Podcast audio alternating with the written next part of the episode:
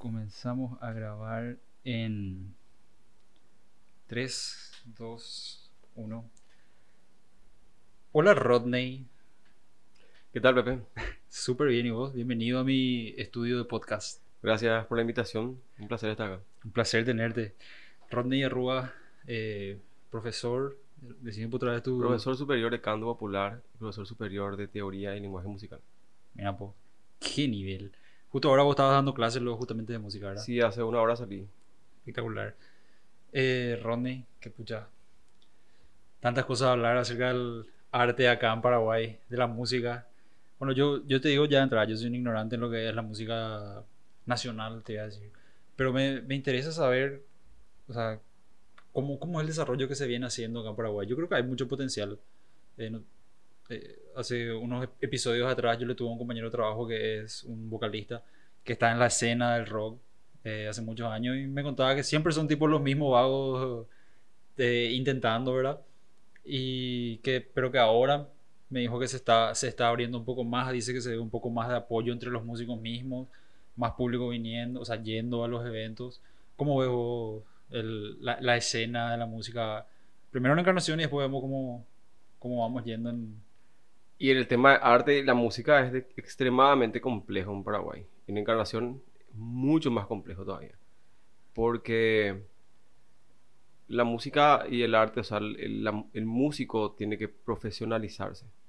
Ajá. Falta muchísima profesionalización, empezando de ese lado. Y segundo, que para que haya profesionalismo en la música, tiene que haber un... eh, el gobierno o entes eh, privados deben apostar a la enseñanza y la profesionalización de eso. Entonces es muy difícil que haya demasiados profesionales de muy buen nivel en Paraguay. Lo- de que los hay, los hay, pero son gente que lo hicieron por motus propios, eh, lo hicieron solos, estudiaron solos, se vieron solos.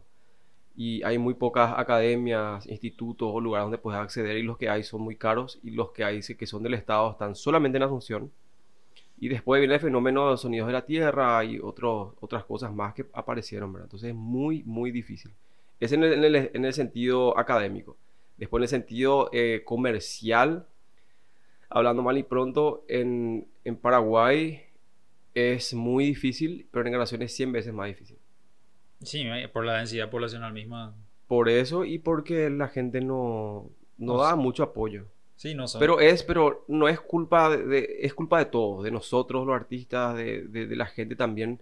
Pero, pero hay que hacer bien las cosas, como yo siempre le digo a, a- a todos los chicos con los que estudio. Yo no me dedico más a dar shows, ni a cantar, ni a, ni a eso. Me, me dedico a formar artistas y le digo, hay que hacer bien las cosas. Primero, profesionalizarse, tener un buen producto, ya sea tu voz o tu instrumento. Después, lanzarte hacer bien los pasos, que la gente te vaya conociendo. A Paraguay le, le faltan ídolos e íconos musicales.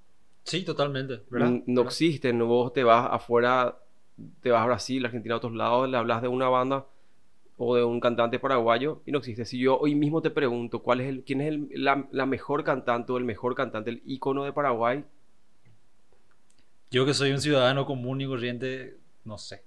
El único grupo que me resuena a mí, Cachiporro. y es el grupo que sí hizo bien las cosas. Se mató, hizo un marketing extraordinario, invirtieron muchísimo dinero y ahí la gente les conoció. Y son los únicos, así que el, el- el máximo, el techo de nuestro país, como banda o como grupo o como solista, lo que sea, es Cachiporros. Ya. Son los más exitosos. Sí, la verdad que tuvieron hasta tour por Estados Unidos. es Y después el resto es diferente. Uno- el, el tema es que uno necesita invertir mucho dinero en promoción.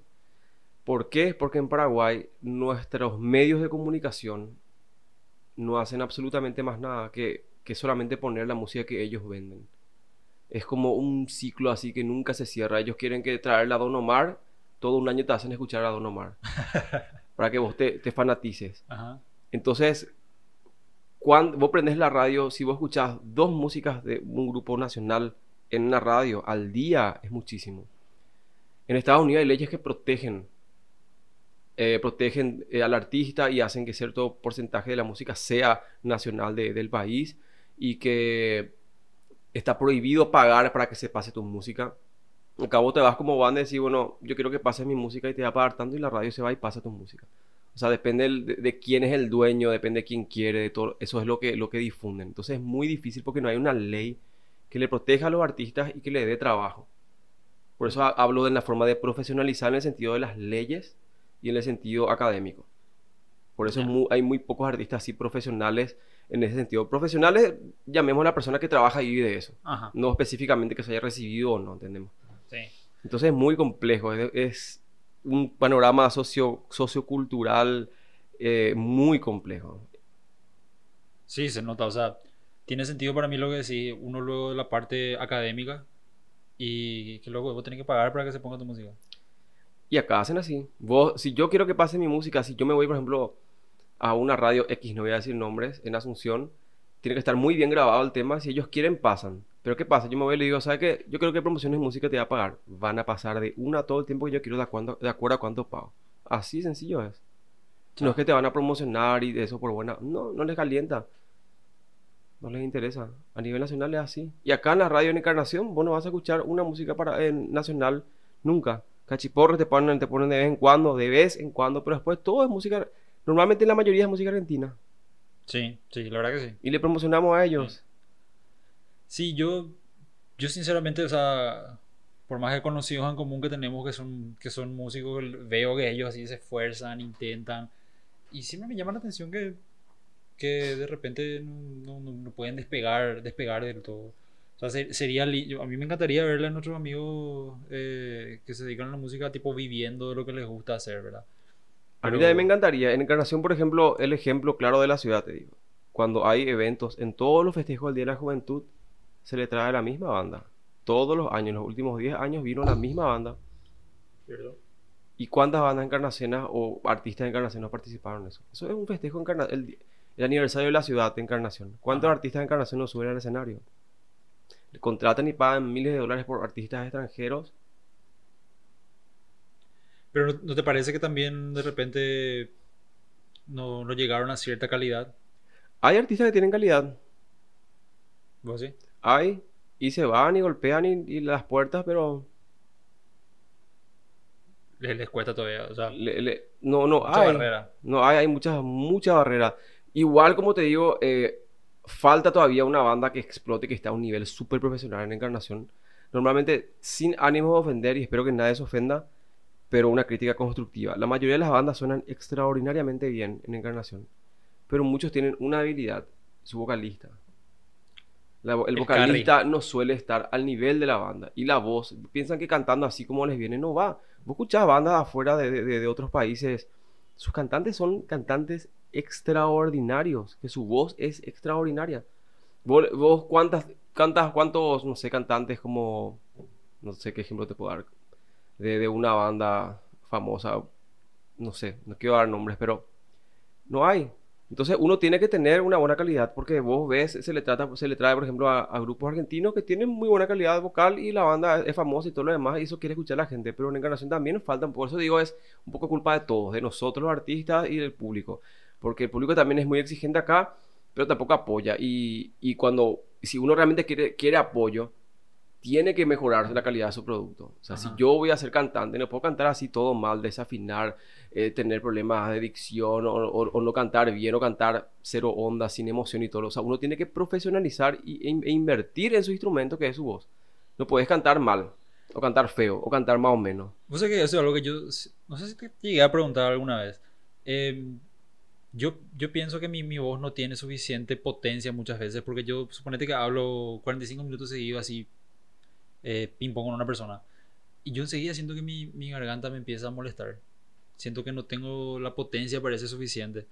Y yo una vez me pregunté ¿qué, ¿qué entrenamiento hay que hacer como para poder mantener el nivel y grosor o mejorar esos sentidos yo siento que es una debilidad mía hablo, hablo mucho tiempo y parece que mi, mi tonalidad o empieza a disminuir o, o, empiezo a sentir una molestia. Y yo dije, la puta, esto se puede entrenar. ¿Qué, qué se puede hacer? O sea, la voz es, es un es nuestro instrumento, con lo cual no podemos hacer nada sin voz, prácticamente. La gente que trabaja con su voz, por ejemplo, los vocalistas, eh, los, los, cantantes, eh, los locutores, periodistas, profesores, sí o sí tienen que cuidar su voz. Y yo siempre digo que deberían hacer un poco de entrenamiento para saber cómo usar su voz y quitar el mejor provecho. Hay profesores que terminan el año sin voz, con, con difonías terribles, con problemas vocales como hiato, nódulos y cosas así. Y es por el mal uso de la voz. En la voz uno tiene que aprender a usar y a proyectar para no forzarse. Si uno quiere hablar fuerte en una sala grande o usar mucho tiempo su voz sin dañarse, tiene que saber utilizar su voz. Y eso ya requiere un entrenamiento. Y el entrenamiento es lleva todo un proceso hasta- que te acostumbras. Yo, por ejemplo, hay veces que enseño 7 horas de seguido y no me quedo sin voz. Antes, anteriormente, hace 8 años atrás, por ejemplo, eh, yo cantaba, termina, tenía un eh, tres días de concierto, eh, cantábamos una ópera en el centro de conocimiento donde, donde antes trabajaba y terminaba sin voz. Super sin voz, o, o disfónico o afónico totalmente. Porque yo usaba mal mi voz. Hasta que vino un maestro italiano en encarnación, tuve clases con él por 10 días por ahí y él me dijo, vos estás haciendo mal me, me cambió todo el mecanismo de uso de mi voz. Me dijo, "Esta- esto no, esto no se hace más. Me dio todas las, las herramientas como para que yo pueda desenvolverme. Empecé a investigar y trabajar en eso. Me llevó un año cambiar la forma en la que cantaba. Y a partir de ahí nunca más tuve problemas. Bueno, ya está la película de Andrea Bocelli. No, todavía no. Es una, es una película medio low cost, eh, o sea, creo que es independiente, pero bastante bien lograda. Yo me acuerdo que he visto en un avión la película. Y vos sabés que, aparte de la historia de vida del tipo que era impresionante, una de las cosas que más me llamó la atención y que fue lo que justamente me hizo preguntarme lo que te acabo de preguntar, es que en cierta parte de la, de la película, él, eh, a él le recomiendan un maestro que fue el que le entrenó para ser lo que es ahora que era un purista el tipo, no le gustaba el rock, no le gustaba el, así, él era clásico, era lo, lo suyo, era la ópera.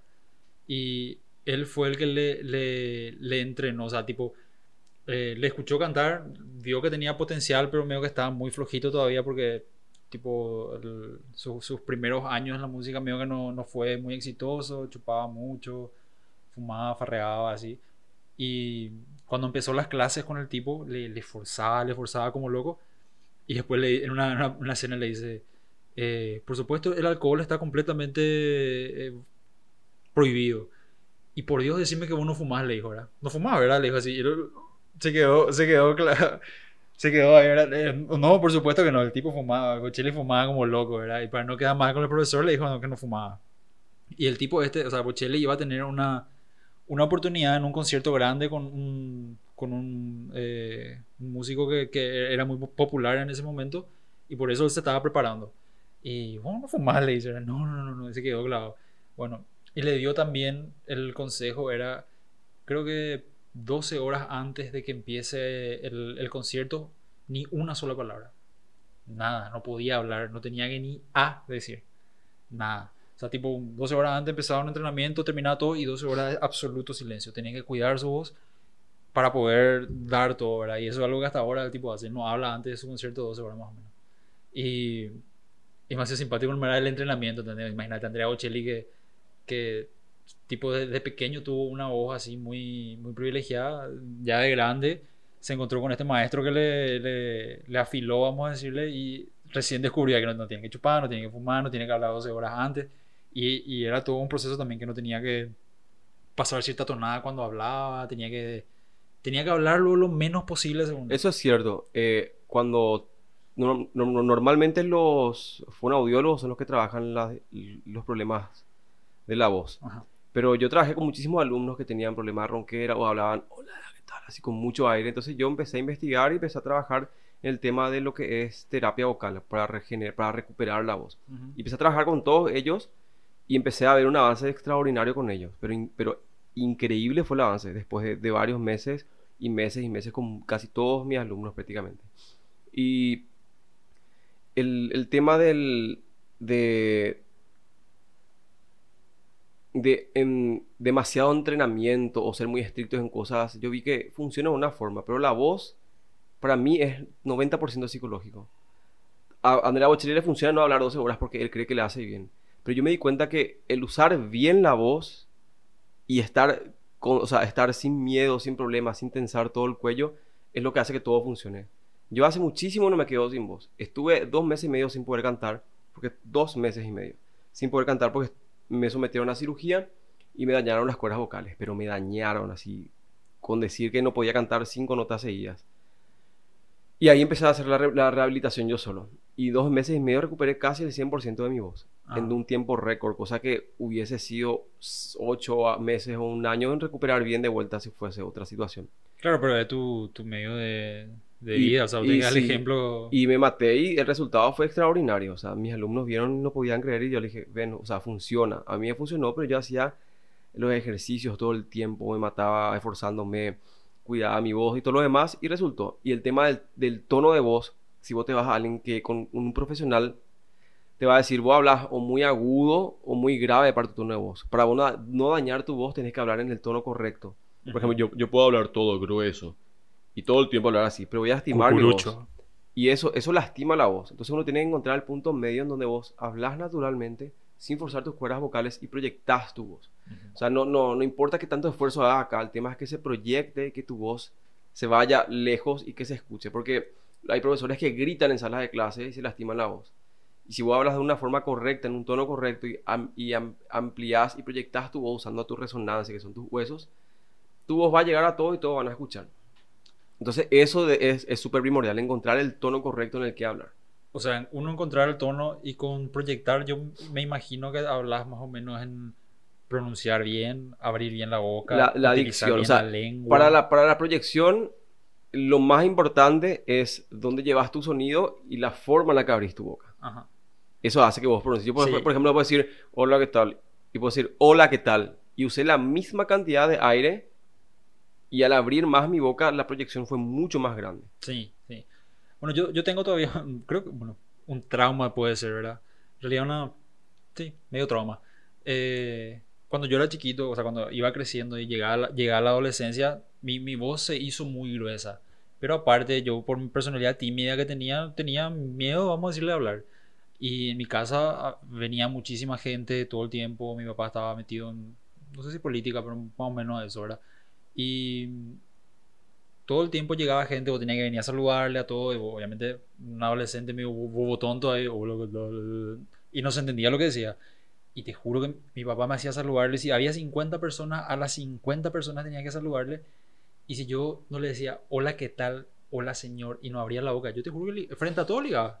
O sea, imagínate, lo 50, 50 extraños ahí, y, y vos, hola, señor. No, así no, pum, digamos. Y como te digo, es un, es un proceso psicológico. Sí. Comúnmente, normalmente pasa en los varones el problema de la voz, de que se le huele gruesa y yo, y porque les parece más interesante o son más pichos, más, y ellos los hablan todo así grueso y no abren la boca y les cuesta porque hay cambio de voz en la niñez a la adultez, adul- en, el, sí. en, el, en el varón. Y ahí con los varones lo que más hay problema con la adicción y con la tonalidad en la que habla, porque hay muchos que quieren hablar todo grueso, así ti- tipo locutor, y se lastiman. Es súper común en los varones.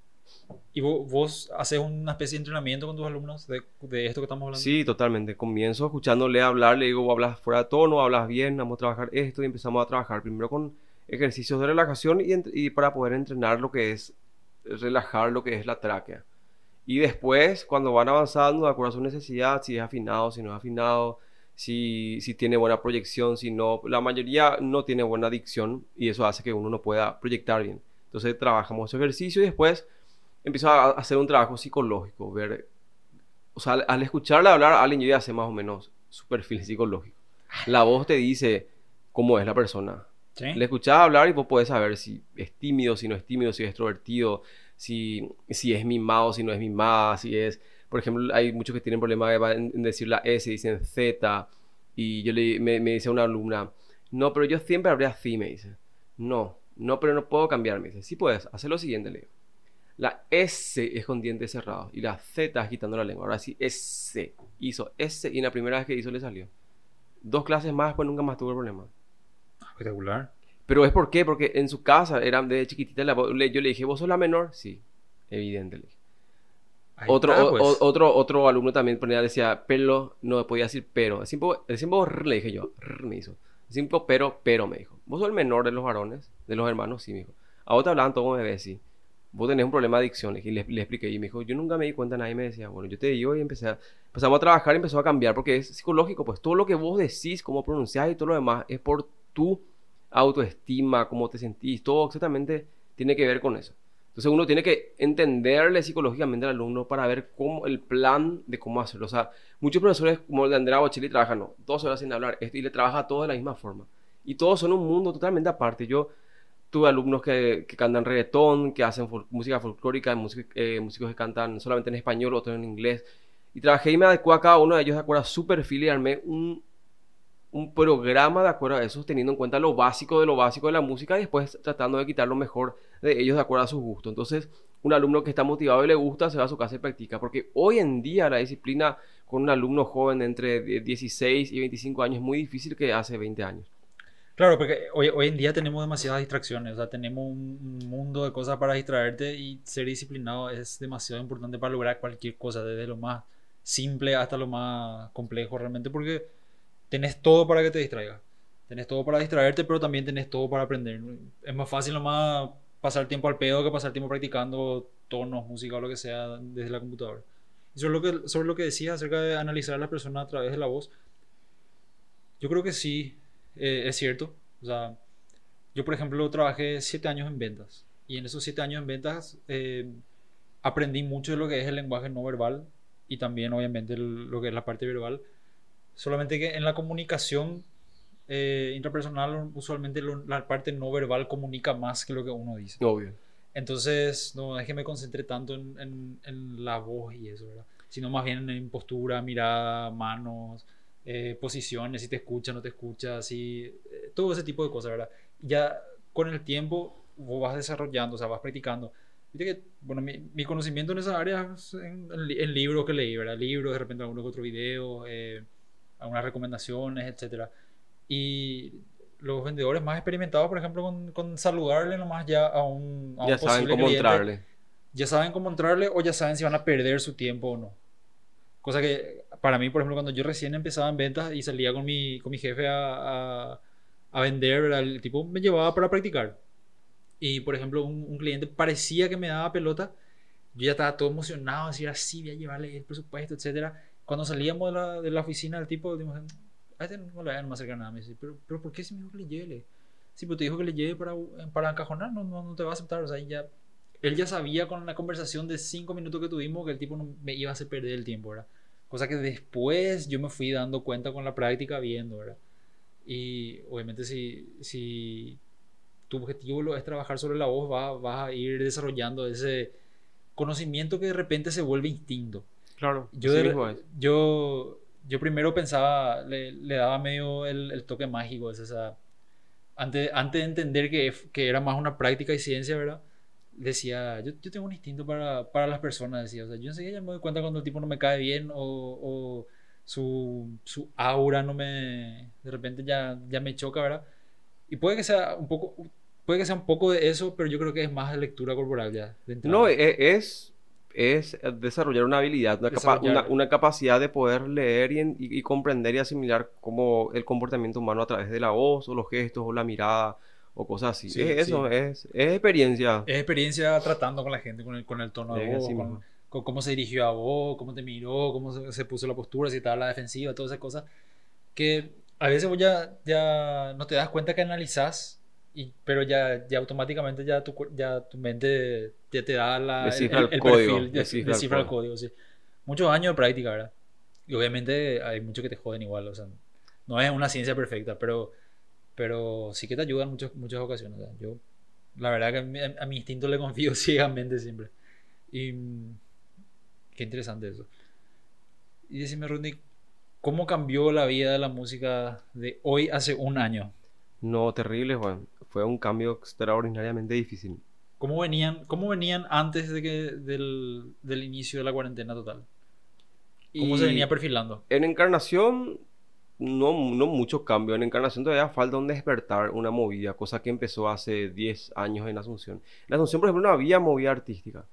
Y hace 10 años empezó a ir bares, restaurantes, gente que contrataba música en vivo. Empezó, hay muchísima gente que vive de eso en Asunción. ¿No te parece? A mí, yo desde, otra vez, desde mi punto de vista ignorante. ¿No te parece que falta un tema que reviente y que le haga famoso a un grupo acá? Falta. Es que no hay un tema que revienta afuera. Sí, pero no sé, viste por ejemplo, poniendo de ejemplo a Cachiporro, ¿verdad? Que tiene, por lo menos tiene 10 hits que son súper conocidos. ¿verdad?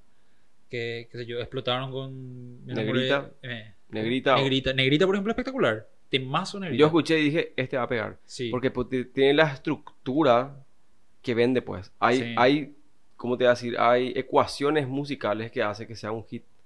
Vos analizás ese tema o el Uptown Funk de Bruno Mars, fueron construidas para hacer un hack psicológico para que a la gente le guste. Seguramente. Seguramente porque realmente yo ese tema pegó y pegó luego. Y si yo al escuchar dije, este va a pegar. Igual que Despacito, yo escuché la primera Despacito y dije, este va a reventar. Y así tal y cual fue. Reventó. ¿Y no te parece que falta un tema que le haga famoso a un grupo en Garnaceno para que, tipo, en su. O sea, que, arrastre con su, con su éxito uno lo nombre de la ciudad y de repente ayude a, a que más grupos de repente sigan eso. Yo, Es que hay, hay, unos cuantos, hay unos cuantos temas que están muy buenos. Hay un tema que me parece un temazo de, un- de alguien que es de Encarnación, es de Rosana Allende, se llama... ah, No me acuerdo no me acuerdo el nombre ahora mismo. Pero un tema extraordinario que me parece un hit, que puede ser un super hit. Pero ¿qué le falta? Promoción. pero, ¿no te parece sea, cuando- pe- pe- pegaría que llegue a sonar una semana de seguido en Asunción en alguna radio y te apuesto que va a ser un hit.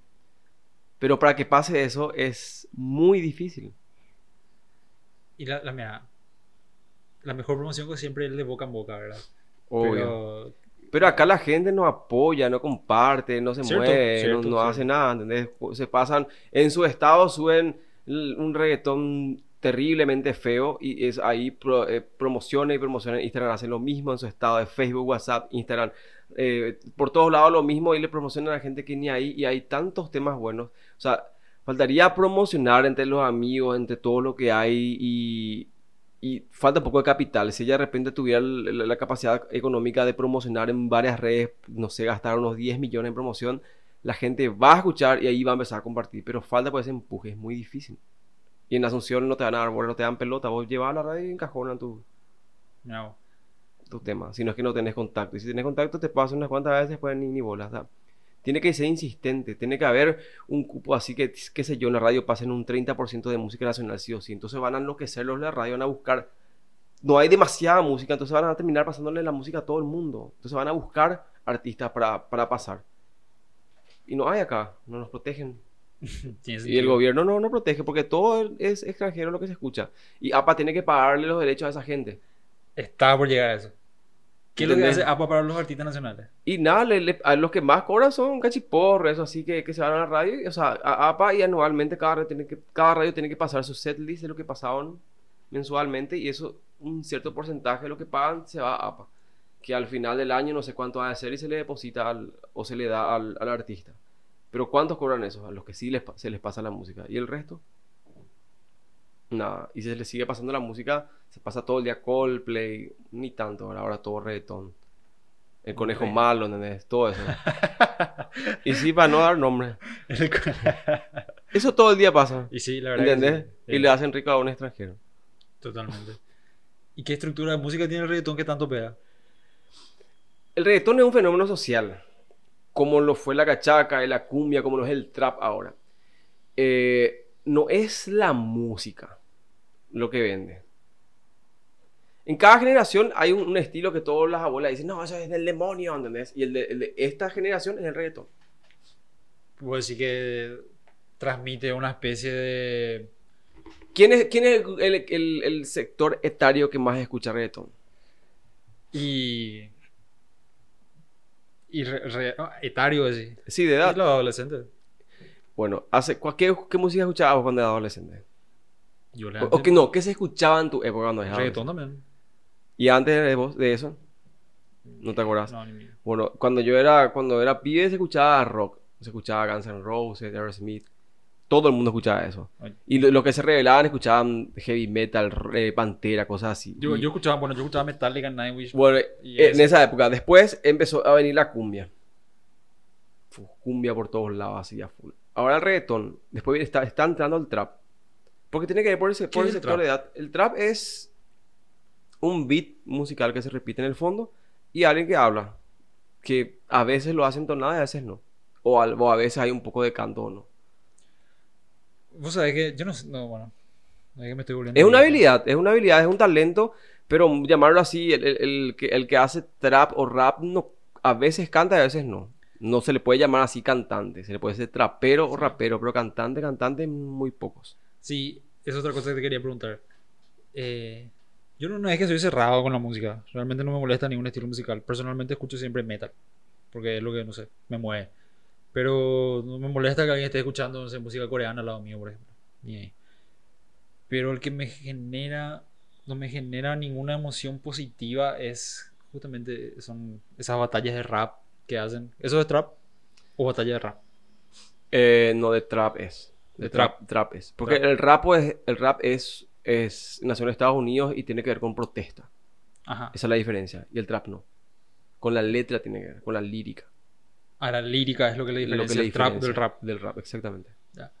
Ese es el único, o sea, bueno, el, el- vamos a decirle el trap local o regional, porque creo que en Argentina es muy famoso. En Argentina lo que está recontra, torneos pega- incluso. recontra pegando en Argentina es el, es el trap. Y uno de los, que, de los que más rompe todo es Woz, que es buenísimo. Él también se puso las pilas a cantar un poco y le hace bastante bien. Sí. Debería meter un poco más de entrenamiento a la voz y va a ser genial. Pero súper, súper, sus temas son muy buenos, muy interesantes. Su lírica no es basura. Yo por ahí todavía no, no, no ahondé en ese estilo, pero lo que escuché no me, no me generó una emoción positiva como para seguir escuchando. O sea, para ser sincero, me dio cringe como el loco, así porque me, me No, y tenés que escuchar la voz y a otros artistas más que son muy buenos. tipo, eh, fue, fue tipo un rayo así por mi columna, así, me dio todo así, ¿verdad? Pero bueno, no sé. Ah, y no está tan retocado en estudio no como, le- no le como escuché otros. a Duki, por ejemplo, bueno. le escuchaba a Duki y es terrible el, el sin, sin todo el- De bueno. sin- de malo. De malo. de ah. malo. Vos le escuchabas y desastres, pero fue un, un, un boom. Y él sin autotune ni sin, sin arreglar todo su buen estudio no es nada. O sea, como decía un artista, un, un, un español que tiene un canal de YouTube, Are, eh, una patata puede cantar también. ¿Entendés? Co- Así cualquiera, o sea, le puede hacer ladrar a un perro y le, le afina y le hace esto y hace una música con ese ladrillo. Y hacen exactamente eso, lo mismo. Es que hay todo, creo, es una industria del lavado de dinero, diría yo de alguna forma. La Porque, ah, eh, ¿cómo es que artistas que surgieron así de la nada, casi sin talento, empiezan a hacer, a explotar todo lo que sea? Porque tuvieron plata para promoción. Porque no hay otra forma. Es mi opinión. No hay otra forma. ¿Cómo va- vas a llegar a ser mundialmente conocida y tener 100, 200, 300 millones de reproducciones en YouTube? Como, que- como si fuera que alguien descubrió, escuchó tu música, promocionó y todo el mundo empezó a promocionar. Tuvo que haber algún empuje para que después despegue. Yo sé que el morbo vende y las cosas sucias, malas y todas esas cosas la gente compra y consume como un loco. Pero para que se dé conocido, ¿cómo llegaron a eso? Necesitas una buena, una fuerte suma de capital para hacer promoción. ¿Cuál fue el tema que les hizo despegar? Y no sé, estamos hablando, como te digo, el conejo malo es uno de ellos que no sé, no entiendo cómo surgió y fue tan exitoso. Hasta ahora Du- yo... Duki, Duki lo mismo. Yo- eh, y otros artistas así que vos decís, ¿cómo se hicieron conocidos? sí, yo, yo de De, tanto de estar tanto- en la miseria, pero de la miseria, Sí. de la miseria. Anuel también. De estar en la miseria. ¿Cómo despegaron en tan poco tiempo? O sea, voy a decir, te preguntas. Porque lo que sí hace que suene tu música, sea buena o malo, y sea conocido, es la promoción. Y si uno tenés empuje, vos puedes estar como eh, CC de Camargo y Luciano. No sé si vieron la película Los hijos de... No me acuerdo cómo se llama la película. Yo creo que llegaba en Fox. Ellos tenían un tema buenísimo y nadie escuchaba. Entonces su papá, ellos estaban re decepcionados porque ya no tenía más plata. Su papá se fue y compró así monedas de cacharrate y le hizo a todos los vecinos a que llamen a la radio y pidan su tema. Que llamen a la radio, o sea, todo, y le daba la moneda para que todo el mundo empezó. Tantos llamadas hubo que la radio empezó a pasar y pasar y pasar y se empezó a hacer viral y, y- se hizo famoso porque la, la gente tuvo la oportunidad de escuchar y decir si le gusta o no o pedirle no. Pero si no tenés esa oportunidad, es muy difícil. Por eso digo que hay algo del negocio, del lavado de dinero, o alguien que mete, porque esa gente no tenía nada. ¿Y cómo hizo para entrar a un estudio y grabar, o, o lo que sea, o grabar con lo que sea, hacer llegar a hacer una música que llegue a ser conocido? Es muy difícil. Muy poco probable. Sí, yo realmente cuando te pones a analizar, eh, yo de tanto en tanto pongo, por ejemplo, el top 50 global o el top 50 Paraguay. Y boludo, yo no sé si em, yo cuando escucho una música normalmente eh, escucho realmente la letra más que el, el tono. Y me cago, ven que, que, que escuchar, pega para bailar, pega para desinhibir, o sea, pega para escuchar el tono del punchi punchi, pero para, no sé, para, para ahondar, olvídate, son malísimos. Es que la música para mí tiene tres partes. Que es, hablando técnicamente, la música está compuesta por melodía, armonía y ritmo. Y en, en la persona pasa exactamente lo mismo. Nosotros relacionamos el ritmo con lo físico porque te hace moverte. La, la armonía tiene que ver con las emociones, con tus sentimientos. Vos escuchabas un piano de fondo, cosas así, instrumentos, violines, te hace sentir emociones. Un acorde o algo así te hace sentir emociones. Y el, el tercero que es la melodía, que es la parte cantada, es la parte de la letra, que es la parte, o sea, la que vos sí entendés y prestás atención a la letra. Normalmente en mi caso yo casi nunca le hago caso a la letra de lo que escucho. Casi nunca. Nunca le presto atención a la letra. Me cuesta muchísimo aprender de memoria las letras porque casi no, no le presto atención. Me escucho la melodía, escucho qué hacen los instrumentos, escucho el todo y lo que me hace sentir la música. Y si me hace sentir y me, me gusta es por lo, que, por lo que suena, no por lo que dice. Y después analizo lo que dice la letra. ¿Y qué pasa en el fenómeno social, como te decía, el reggaetón? La gente escucha no por la música y no por la voz de los cantantes de reggaetón. Sin ofender, los cantantes de reggaetón, su nivel de- de vo- vocal es bajísimo. Por eso, como te dije, una patata puede cantar y por eso se usa el autotuning. Ajá. Hay artistas que ya usan el autotuning para, para hacerlo dentro del estilo de reggaetón, pero no lo necesitan. ¿Por qué se volvió común el autotuning? Porque los que cantaban reggaetón no afinaban y se tenía que corregir y que se mas- demasiado mal cantaban y se tenía que corregir y ya quedaba todo robotizado. Entonces ya se volvió tipo parte del estilo. Un estándar más o menos para ellos. Sí, y ahora cualquiera, casi- no, yo soy cantante de reggaetón. Cantás reggaetón, pero cantante, tenés que ser mínimamente re- reunir los requisitos para cantar bien. Entonces, por eso cualquiera canta, pero cualquiera puede cantar. Sus líneas melódicas son sencillas, no, no requiere ninguna capacidad técnica eh, elevada como para poder cantar algo difícil. No es nada complicado. Entonces, la gente escucha reggaetón por el golpe que hace el, el equipo El bass ese. y por lo que dice la letra. Por eso nomás. Porque vos le ves a cantantes, a... ¿Le escuchaste alguna vez a algún reggaetonero cantando pop, por ejemplo? Muy raros casos. Pero los cantantes de pop sí cantan reggaetón porque les es sencillo y pueden cantar. Claro, y, para y- ello- y le hacen cosas extraordinarias y le pasan por encima vocalmente a todos los cantantes Sí. de reggaetón. Para ellos es bajar un escalón más o menos. Así mismo es, porque necesitan Y- vender. Y, un escalón que ellos no pueden subir, los, los reggaetoneros no pueden subir. No, y no pueden porque no se educan. La Sí. voz se puede educar. Alguien que no canta absolutamente nada puede llegar a cantar bien. Bueno, y como te decía, la- el fenómeno social es que la gente escucha la música por lo que dice. Yo muchas veces me voy, a mí me gusta mucho el pop y No, el vos pop, dijiste, pop vos rock. dijiste que, que escuchan la música por lo que les hace sentir No. en la melodía. No, el común denominador de la gente, el popular, escucha la música por lo que dice. En Latinoamérica es así. Sí, yo, por eso te digo, yo te iba a decir que yo presto mucha atención a qué dice la música. Y acá en, Sudam- en Latinoamérica es así, porque le prestan atención a, la- a lo que dice la letra. No Sí. prestan atención a la música. ¿Por qué? Porque tiene que ver mucho por lo que pueden llegar a comprender, pues. En Latinoamérica la educación musical es bajísima. Vos prendés la radio y lo que escuchás es basura. Entonces, tu cerebro está dormido. Tu capacidad de escuchar y prestar atención a todo lo que tiene la música está cegado. No, no, no, no te das cuenta de lo que escuchas. Entonces, es difícil que tu cerebro procese algo que vos no entendés. Por eso en Latinoamérica se escucha más solamente lo que, lo que tiene que ver con la letra, Ajá. no con la música. Pero, en- bueno, mi, mi ejemplo, eh, el estilo de música a mí me gusta es el, el- el metal y el metal sinfónico. Que es lo famoso, lo, Angra, eh, Nightwish, eh, Within Temptation, todo eso, eso es medio, medio gótico, ¿verdad? Y ellos, por ejemplo, te tocan con una sinfonía y te, te- su- sus temas son así bastante profundos. Y, por ejemplo, tratar de entender lo que esos temas decían ayudaron a que yo aprenda inglés, por ejemplo. Y mi, mi grupo favorito, por ejemplo, mi grupo favorito se llama Hagar, un grupo alemán. Y ellos son 24 integrantes de la, de la banda que suelen viajar a México por todos lados, así. Y sus músicas son todas así basadas en algún hecho histórico. Por ejemplo, tienen un disco basado en, en Galileo y todas las músicas son así de, de algo relacionado a eso, así. Y es toda una sinfonía que está tocando. Y ahí, por ejemplo, yo sí ap- ap- aprecio el violín, el bajo, el- todo ese tipo de cosas. Pero es demasiado complejo, ¿entendés? Y quitan, quitan un álbum cada 10 años, por ejemplo. Su último álbum fue en el 2011, creo, y hasta ahora vienen robando, van a quitar cada año, dicen que van a quitar otro álbum. Pero no, no, no pasa, ¿verdad? Bueno, y, y pasa por ese fenómeno social que no hay mucha educación musical.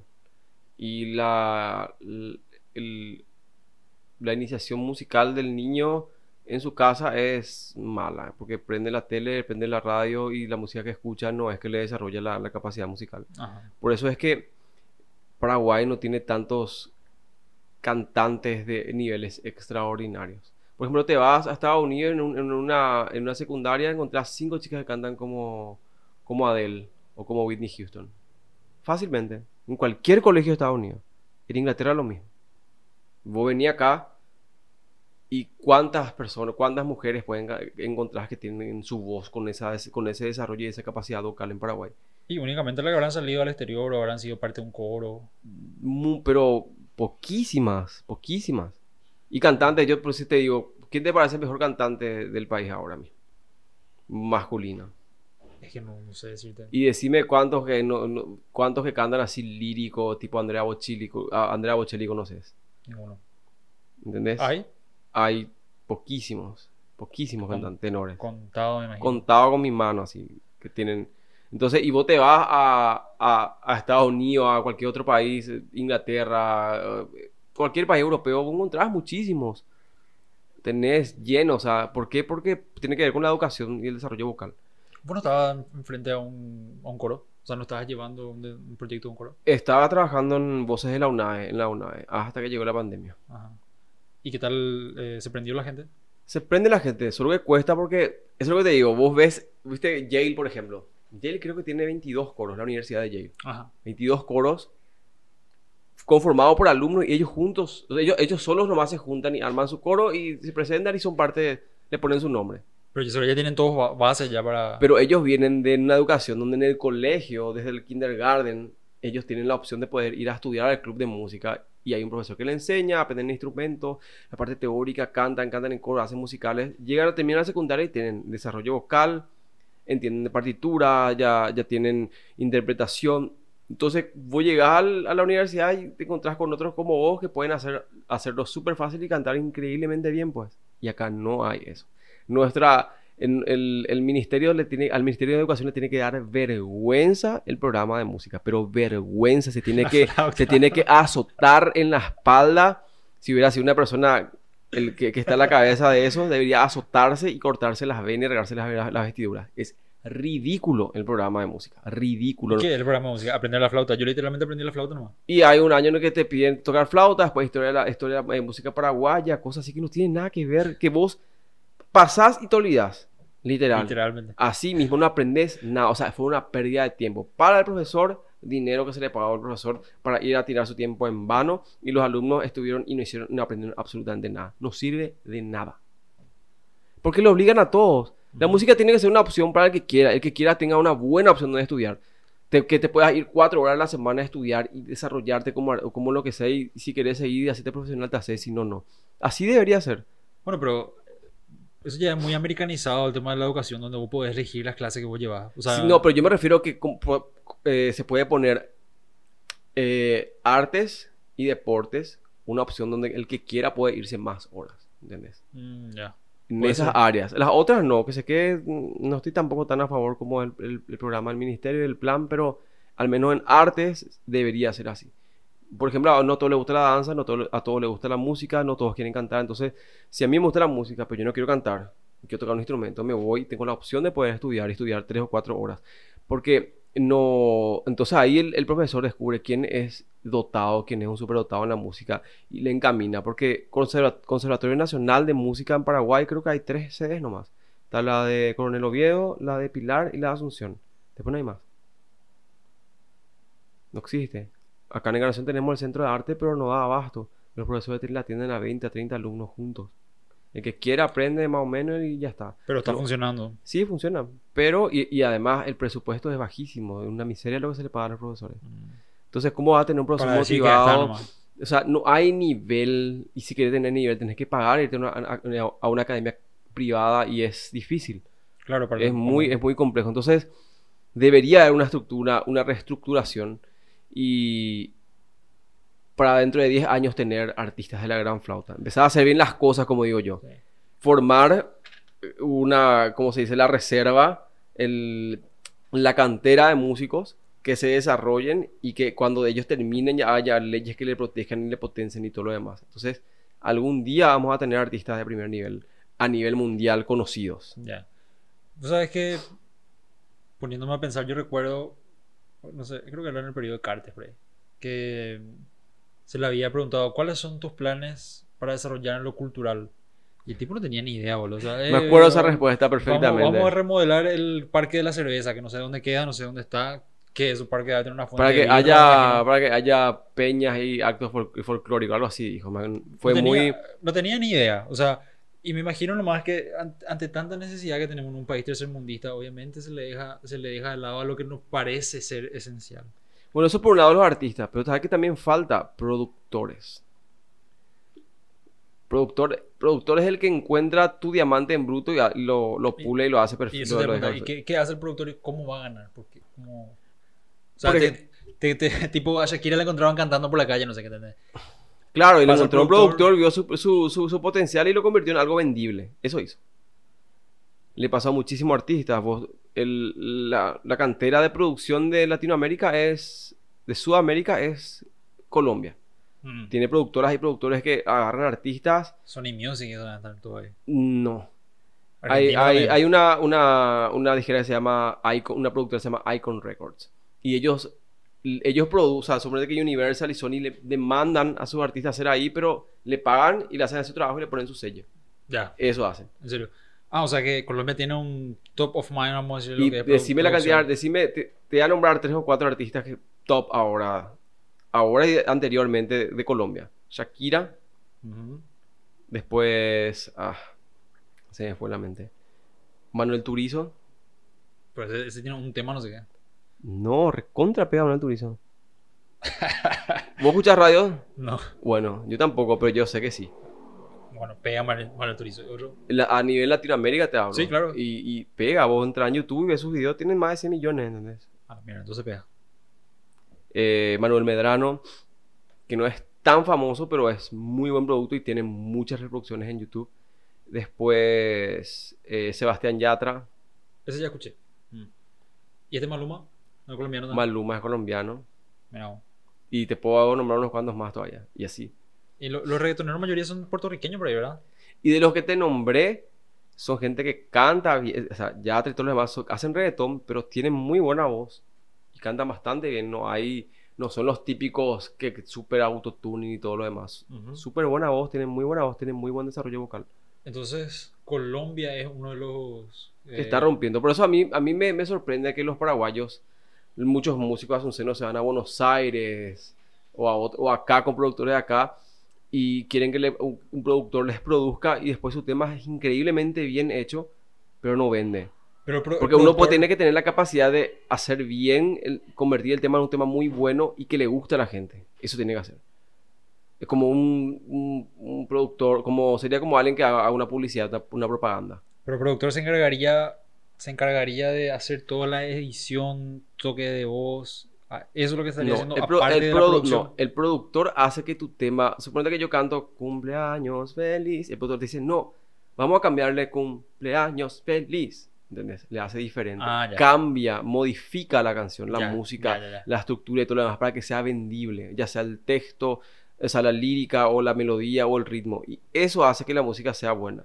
Por ejemplo, eh, Gogo Dolls, Irish, ¿conoces ese tema de Gogo Sí. Dolls? Ese tema, antes que llegue el productor, era horrible. O sea, no era horrible, no era lindo. Vino el productor, les produjo y escuchás lo que fue después y es así. El, la luna y el sol la diferencia. Y ese tema le hizo famoso a ellos, pues. Por ejemplo, lo de Daft Punk.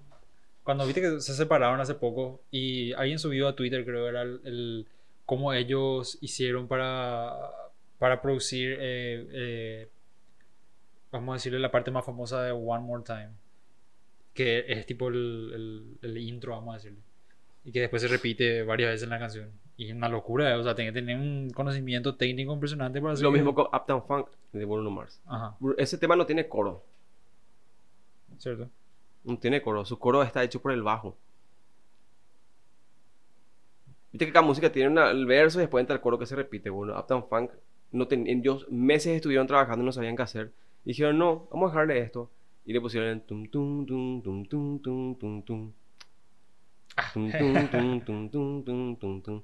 Y tiene algo muy interesante. La capacidad de, de prestar atención de la gente de cierta generación era de 12 segundos. Mi generación era de 14 segundos. Prestar atención si te gusta, seguir, si no, no. Según un estudio de, de psicología. hoy en día es de 10 segundos. De los chicos y de la gente común, así. Tipo, de, en 10 de- segundos no te atrapa, ya, ya te vas. siguiente. Y sí. esta música está construida así. Cuando llega a los 10 segundos, algo le meten de nuevo. O sea que Está construido de esa forma para que haya sido un hit, pues. Sí. Me estaba, me estaba discutiendo con con una compañera de trabajo la vez pasada porque, como te dije, de tanto en tanto yo pongo el, el top 50 o top lo que sea para, para ver qué, qué es lo que se está escuchando. Y había uno que estaba número uno en el, en el de top mundial, top Estados Unidos, top Europa, que era um, Driver's License, se llamaba la música. Y yo, a la mierda, debe ser un temazo, dije, ¿verdad? Puse, boludo, aburridísimo, aburridísimo. O sea, yo mientras escuchaba así, eso solamente cuando me pongo a limpiar o a cocinar, yo eh, hago esto, escucho, música, un podcast, lo que sea, y puse ese tema. Boludo, llegué hacía un minuto la música qué tema de mierda, ¿cómo carajo usted puede estar número uno, verdad? Y cambié. Y al otro día estaba con mi mañana y me empecé a quejar. Ayer escuché un tema de mierda, le dije era un driver license, boludo, era una, una mina llorando con, con una melodía detrás. Le dije, horrible el tema y me empezó a cagar pedo, ¿verdad?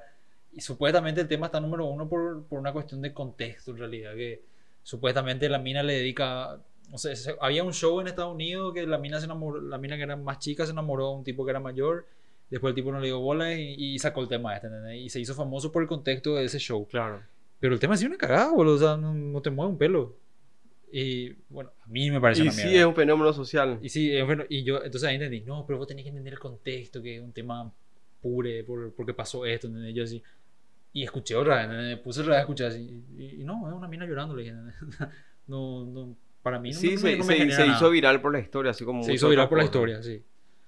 Y así, y bueno, eh, es el, no sé, dema- demasiados, demasiados, demasiadas cosas tienen que pasar, parece, para que surja así. Sí, eso te digo, demasiado astros se tienen que alinear, como se, se dice comúnmente.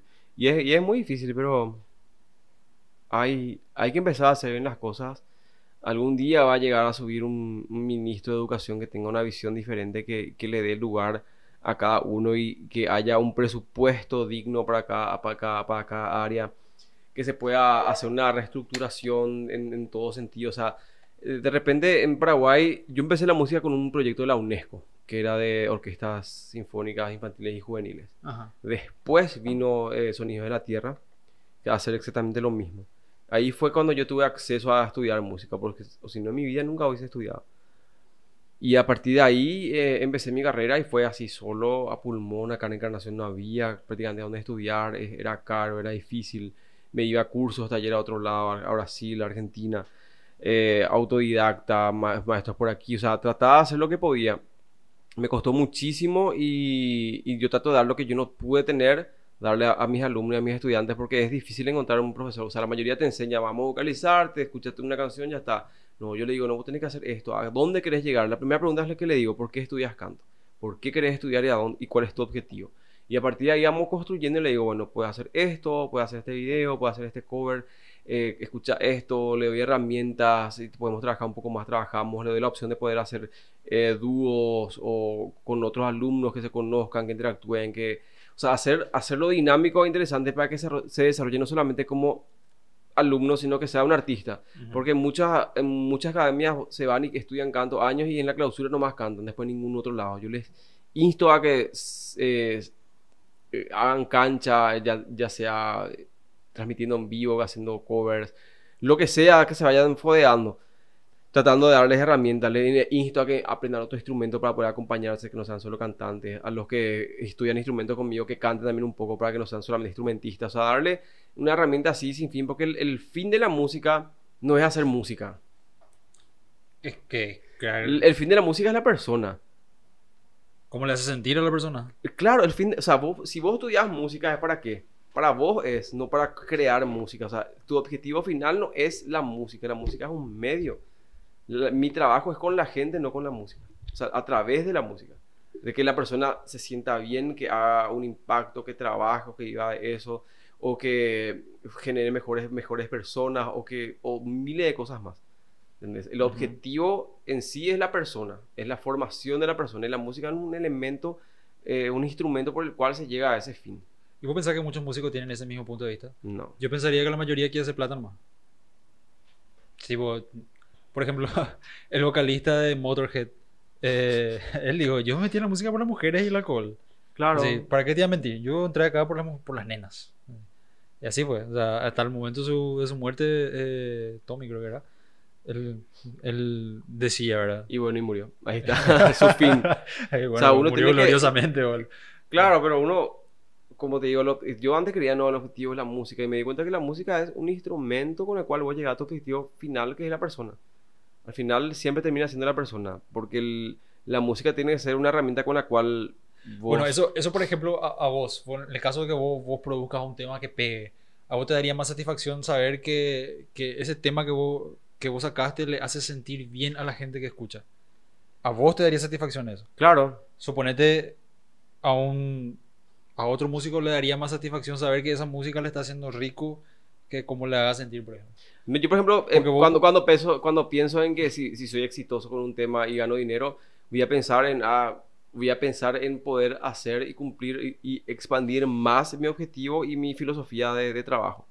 ¿Entendés? Poder alcanzar más. O sea, invertiría mucho más en eso. Porque la persona cuando está bien o relativamente bien emocionalmente o sana eh, espiritualmente y emocionalmente, no piensa que la felicidad la, la trae las cosas. Entonces uno, uno piensa en, en hacer cosas que te hagan sentir bien, no, no en material. Entonces, Claro. por eso la gente que, que está vacía trata de llenarlo con, con cosas y comprando y tiene, quiere tener dinero para comprarse cosas. Yo pienso en tener, en tener dinero para hacer más cosas, ¿entendés? Entiendo. Esa es la diferencia. Sí, llegar, llegar a más gente, transmitir más el mensaje, hacerle sentir bien a una mayor, una mejor cantidad de gente. Claro, porque ya tenés, o sea, ya tenés una visión diferente, porque te das cuenta que las, las cosas materiales van, van y vienen y importa mucho por quién estás rodeado, tu gente, tu estado de ánimo, lo- la, la gente buena, o sea, que, que está alrededor tuyo. Claro, vas tú- filtrando con los años y de acuerdo, de, de acuerdo al tiempo pasa, vos te vas rodeando de esa gente y vas fortaleciendo. Entonces a- abrís tu círculo con gente que te va a llegar, llegar a empoderar en lo que vos, en lo que es tu objetivo en tu carrera de vida. Y acumular cosas, acumular y pensar solamente en eso, la gente solamente se enfoca en quitar provecho de la gente. Nunca te vas a rodear de gente buena ni nada. Siempre vas a buscar quitar provecho de eso y vas a querer más plata y más plata y más cosas. Y en un círculo después terminas infeliz y cansado, trabajaste todo el tiempo y te, estás lleno de cosas y es triste. O sea, la felicidad se, son momentos y se construye con, con momentos, con pasar el tiempo, con hacer cosas, sentirte bien en vez de estar haciendo Queda- miles de cosas. Quedan tan pobres que todo lo que tienen es dinero. eh. Sí, así mismo. Como decía, la felicidad es la paz en movimiento. Hay un, hay un podcaster que se llama Naval Ravikant, que es un... El tipo es un, inve- un inversor realmente, o sea, es un multimillonario que medio filósofo también. Tira muy buenas, muy buenos insights. Es que tiene demasiado dinero, es súper filántropa y la, no se gastan. Yo eh, conocí gente que gana relativamente bien y 90% de lo que gana utiliza para ONG o cosas que, que ellos mismos construyeron y todo lo demás. Y son increíblemente felices, ¿no? Sí, más vale. pero extraordinariamente felices y viven una vida normal, austera. Yo creo que el, el secreto de, de todo es aprender a ser austero. Sí, a no desear demasiadas cosas materiales. O sea, de repente te llena. O sea, vivir bien, te digo. O sea, austeridad es vivir bien, no, po- no pobremente, sino que vivir bien con lo que, con lo que te haga sentir bien, darte el, el tiempo de salir a comer algo, gastar dinero en estupideces que te hagan, en, no sé, en un paseo, en boludeces así, pero que te, hace, que te animan a vos como para poder seguir. Y porque a, veces que terminas destruido y cansado y te vas a decir no, o tacañear por cosas que te van a sentir bien, Sí, no importa. O sea, hay que ser austero. Gasta- o sea, usar lo que necesitas nomás. sí. A mí me gusta, me gusta mucho una de las filosofías de, creo que del budismo. Mentis, no sé. Ponele, creo que es el budismo. Que habla acerca del- de, de la felicidad y los deseos y cómo nuestros deseos nos hacen infelices también. Supo- supongámosle, yo ahorré muchísimo, muchísimo para comprarme un Ferrari. Yo quiero un Ferrari. Quería un Ferrari y me compré un Ferrari. Acá en Paraguay, ¿verdad? Y siento cuando al comprarme el Ferrari, subirme, andar, me siento extremadamente feliz porque logré mi objetivo. Después estaciono mi Ferrari, no sé, me subo a comer algo, salgo y me chocaron. Lo infeliz y miserable que te, hace- que te va a hacer sentir ese tu deseo, esa cosa material, porque te chocaron y ponerle que para arreglar vos vas a tener que mandar a, no sé, la fábrica. a la fábrica para que te, para que te arreglen y te vas a quedar otra vez tres meses sin Ferrari y vas a gastar una millonada. Y nada, ¿entendés? O sea, tú, tú- es tu propio deseo que te hace infeliz, ¿verdad? Y decía, eh, los deseos son, son como un, un contrato que haces contigo mismo para ser infeliz hasta que lo consigas. Y Claro, porque haces, ahorras, ahorras, ahorras, después compras, tenés y después, bueno, y después que tenés y después voy a querer otra cosa, después y así vivís para entonces, eso. entonces, volviendo a la música, pues la, la breve, breve filosofía. La, la diferencia entre los músicos, vamos a decirle, de éxito, de- entre muchos de ellos, es justamente lo que, lo que llevaban adentro, ¿verdad? O sea, est- está el que, el que quiere solamente hacer dinero y después está el que quiere hacer verdaderamente música. Ahora nomás se me, se me cruzó por la cabeza que pareciera que nosotros hace 40, 50 años atrás teníamos más exponentes musicales de lo que tenemos ahora. Luis Alberto el Paraná. Ay, bueno, Luis, Luis Alberto Paraná fue algo extraordinario, era un músico, cantante, tenía una personalidad extraordinaria y la música que llevó al mundo fue increíble porque convengamos que ahora estamos en un mundo globalizado y es una competencia monstruosa Sí. la cantidad de producción musical y artistas que hay en el mundo. Tocó para la reina, boludo. Y él en esa época supo desenvolverse y se promocionarse. Y la música paraguaya tiene un potencial increíble, Mangoré. pero increíble. Y Mangoré que no fue valorizado acá. Eh, yo te cuento que durante la, la época de Stroessner, los últimos 10 años, musicalmente no había nada en Paraguay. Y se habrán pirado todo, boludo. Pero nada no había, nada. Había la Orquesta Sinfónica de la Ciudad de Asunción, la OSCA, después no había movimiento musical, nada. Pero Después cayó Stroessner y 89, 90 hasta el 96, 95 hubo así un vacío total. Nada. Pero ¿no te parece que se- había tipo un auge de los renquintistas, que se le dice? Esos tipos que se van a tocar los cumpleaños o, o Sí, pero- su pero- guitarra por el... Pero era, era así nomás, o sea, no, no había nadie que grababa, o sea, era, era, fu- fue un, un desierto de desarrollo musical, me refiero. Había músicos, Ajá. pero no había así mucho desarrollado. Y Mangoré se fue y él estudió, se puso las pilas y fue, era, era genio, o sea, convengamos que era un, un genio musical. Había un... ¿Cómo se llamaba este, este cantante que fue héroe de la guerra del Chaco? Que era alcohólico. Em, no sé si Herminio Jiménez, No. el compositor, no, él no era alcohólico. Tengo, que, tengo que sacarme la cabeza. Porque hay una historia que me contó a mí un, un, un renquintista una vez que, que me- una vez que viajé. Eh, Oda Pasional se llama el, el tema. Eh, Félix Pérez Caroso. Ah, sí, Félix. Sí, Félix Pérez Caroso. Eh, bueno, una vez me fui a Pilar. Me fui fuimos a visitar a un cliente allá. Y el, el cliente que nos recibió era un multimillo. Y el tipo tenía su músico personal, vamos a decirle. O sea, era su, su Perkin que venía, le hacía asado y le cantaba. Sí, full service era el tipo. Y cantaba bien el tipo. Y, o sea, pero llevaba una vida medio que le gustaba el chupi, no quería trabajar, le gustaba la cultura, pero no Súper quería. bohemio.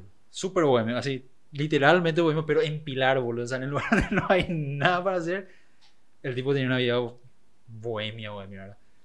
Bueno, lo que sí que llegamos, esa noche llegamos a comer eh, chupín de pescado. El tipo preparó todo. Le, recuerdo que le llama, le llama al, al muchacho este y le dice: Fulano, ¿dónde estás? Y no estaba en Pilar, el tipo estaba no sé dónde. Eh, bueno, esta noche vení, tengo invitado y necesito que esté acá. Le dice. No sé, pero no sé si ya puede llegar. No, no, vení, vení. Bueno, eh. Esa noche viene el tipo. Eh, ¿Y qué vamos a comer? Le dice. "Eh, no, y ahí hay surubí, un chupín de pescado. El tipo ya sabía lo que tenía que hacer, sabía dónde agarrar todo, empezó nomás ya a hacer. Y mientras se cocinaba, cuando ya empezamos tipo la, la previa, ya empezó a, a tocar unos temas, ¿verdad? Y el, el, el mecenas ahí estaba, estaba sentado tomando su vino y el tipo ya empezaba a cantar y contaba un poco esa anécdota de, de tal cosa, decía, ¿verdad? Y empezaba a contar una historia. Y realmente me pareció medio hasta poético, te iba a decir, cómo, cómo era, se desarrollaba esa, esa, esa Claro, escena, esa tipo noche, ya ¿verdad? casi tipo un payador por ahí. ¿Cómo? Tipo un payador, contaba historias. contaba, sí, cantaba contaba todo. historia y cantaba. Y pa- para mí fue un show demasiado, demasiado puro, te voy a decir, ¿verdad?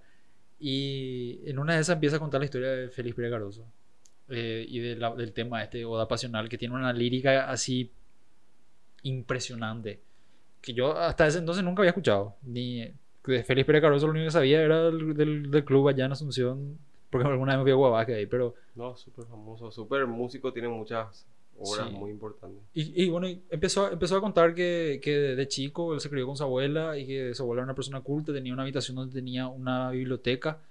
Y dice que el tipo era cabezudo le mandaba a leer. y cuando no, no, no, cuando, cuando se mandaba una cagada le, mandaba, le encerraban en la biblioteca. Y claro, y leía, le mandaba a leer. y- y el tipo, bueno... Se aburría y tenía que sí, leer. Se aburría y empezaba a leer.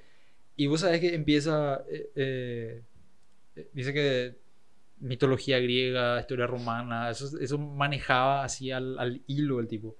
Y en este tema, Oda, Oda, Pasio- Oda Pasional, eh, es demasiado impresionante lo que es la letra, como dice, como, como explica, o sea, le, le canta a una, una virgen, ¿verdad? Le canta a una, una muchacha que él se enamoró de una virgen y cómo, cómo le escribe es demasiado impresionante. Yo sí me quedé impactado lo, lo, lo lindo que era realmente.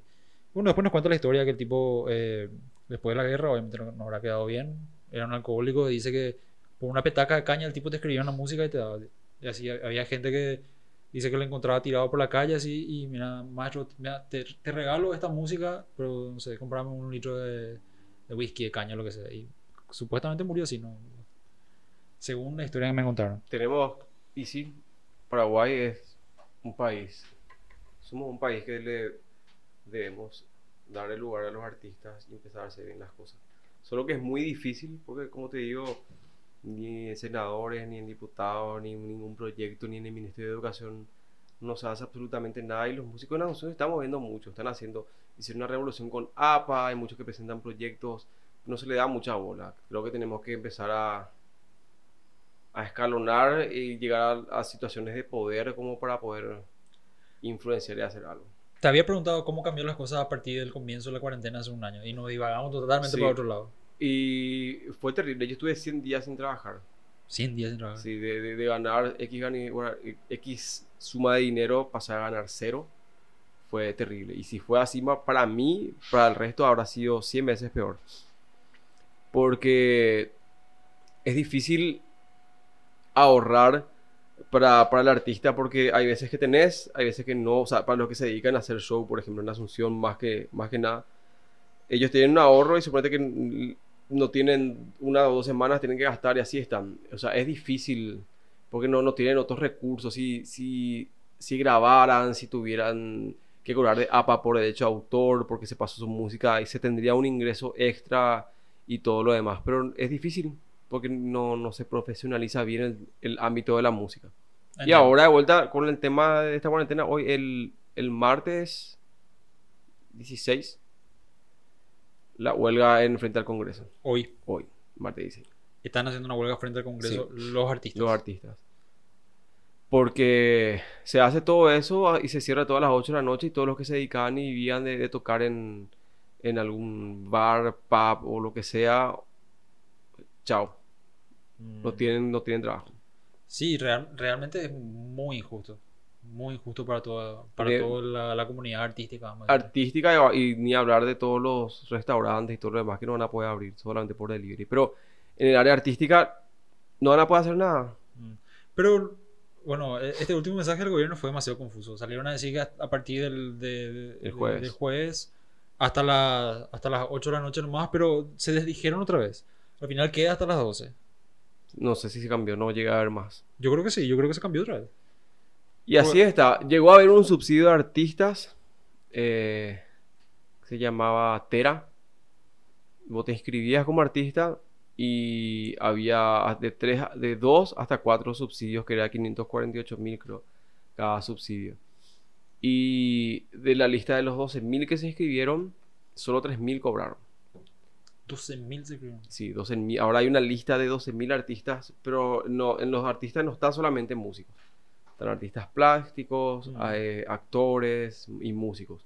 De esa lista quedaron 3.000 los, los cuales accedieron al, al subsidio. Yo fui uno de ellos. Accedí, pero lo que pasa, muchos no tenían cómo comprobar si eran artistas y cosas así. Pero yo, por ejemplo, hace casi 5 años que tengo RUC.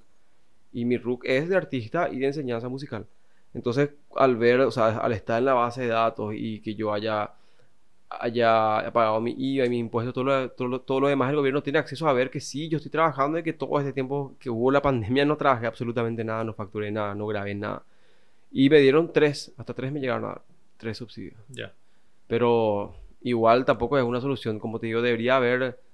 O sea, el gobierno está tapando los, la- la- los agujeros de la pared así con, con su dedo. ¿entendés? Claro, no, claro. no están previendo algo más a largo plazo. No están viendo nada. Ni a mediano, ni a largo, ni, ni, ni a corto plazo. Tapan en el segundo nomás, más, más o menos si pueden. Vos decís que con. O sea, decís que a la comunidad artística, música paraguaya, le va a ayudar mucho que se pueda habilitar PayPal en Paraguay. Totalmente. Decís que van a poder generar una- un ingreso sostenible.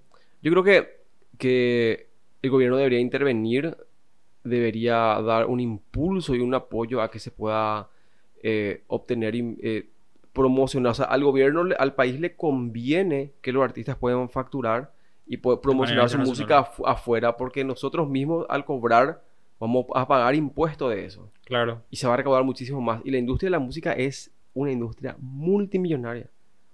Si se llega a habilitar eso y se hace un buen plan y un buen trabajo en, en conjunto con todos los artistas, se va a llegar muy lejos porque se va a poder acceder a, a poder promocionar tu música y obtener ingresos de eso. Y cuando tenés más ingresos vas a querer promocionar más, vas a poder hacer más cosas. Porque yo creo que en YouTube, bueno, puedes monetizar en Paraguay, ¿verdad? Creo que se puede. No sé cómo. O sea, yo sé que. Yo sé, ya sé cuáles son las reglas para que para poder recibir. O sea, la monetización, para poder monetizar tu canal, pero cómo cobras eso no sé. Pero tampoco es negocio. O sea, YouTube hoy día ya no es negocio para monetizar. Twitch usa la mayoría y al- alguna otra plataforma. Pero YouTube ya es más popular por, qué sé yo, porque está bien instalado nomás ya y la gente se acostumbró a usar. Pero para monetizar ya no es una opción viable hoy en día. Pero yo, yo, yo quiero, quiero invitarle a alguien para hablar acerca de, del estado de gestión de PayPal en Paraguay. Yo creo que es demasiado importante, creo que va a traer, va a simplificar que vengan empresas que tercerizan mano de obra para el pago. Eh, creo que va a ayudarle a los artistas, creo que va a, va a generar una revolución realmente. Y quiero, quiero llegar a hablar con alguien de eso. Me, parece que para los artistas va a ser un golazo que se pueda llegar a usar. No, va a ser, va a ser, hay mucho por hacer, hay, hay que formalizar muchas cosas, hay que, como digo, profesionalizar bien y hacer todas las cosas bien y, y va a llevar un tiempo, pero después va a ser tan fácil y, y- y mucho más accesible, mucho más cómodo y cuesta, cuesta, pero acá en Encarnación hay un grupo que se está organizando de, músico- eh, de músicos jóvenes, eh, tanto del rock, más del rock que nada, pero están a full, se están moviendo súper bien, súper bien. Yagendú se llama. Yagendú. Yo soy Pepe Yagendú. ese es Sí, ya sé, pero el, el grupo, yo. el grupo, yo siempre leo el grupo cuando puedo. Y en estos últimos meses, Ñagendú Group se llama, Ñagendú Group. Y en estos últimos meses no pude estar apoyando mucho, pero ahí estamos, siempre lo que se pueda ayudar. Pero se están reorganizando y organizando a full, que es cosa muy, muy, es algo muy bueno. Y de a poco va a ir da- dando sus frutos. Se están organizando, hicieron varios, creo que tres conciertos ya. Y como para promocionar, o sea, se están haciendo bien las cosas de a poco. Qué bueno, bueno saber eso. Y lo que falta, como te digo, es apoyo. Deberíamos, deberíamos La apatía hacer- del hacerlo, hacerlo súper viral en vez de estar compartiendo cosas sin ánimo de ofender, cosas de yaca y cosas así, por ejemplo. Podríamos promocionar algún video, algún link de música de alguno de los chicos, ¿verdad? Claro, sí, tienes razón. Que no cuesta nada, o sea, Sí. puedes compartir también la yaca. si quieres. No, pero yo me doy cuenta, o sea, el el proceso, el proceso de, de- de crear tu audiencia para un músico a veces es lo mismo que para, por ejemplo, mi, mi podcast, ¿verdad?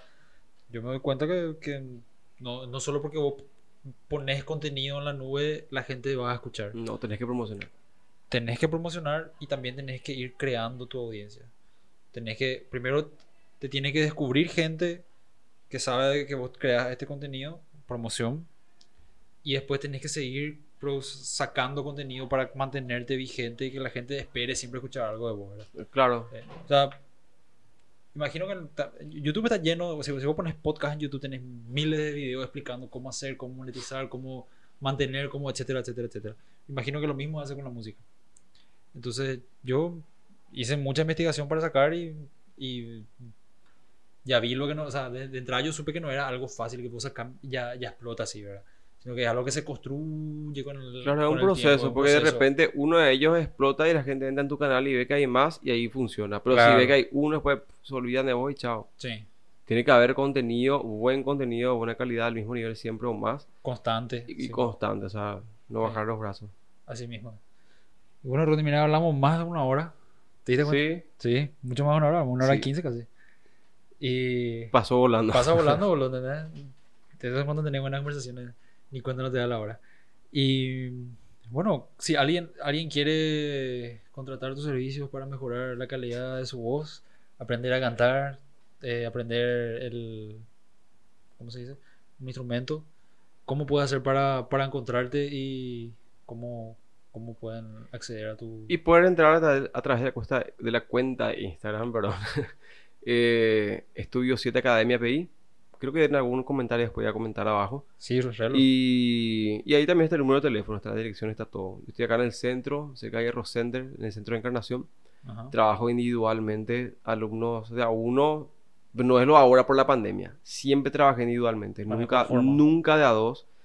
Y porque uno crea un vínculo con el alumno, con el estudiante, y la persona tiene confianza, no tiene vergüenza de que nadie le escuche sus errores, lo que sea, y, y, avanza mucho más. Entonces aprovecha más su hora solamente esa persona.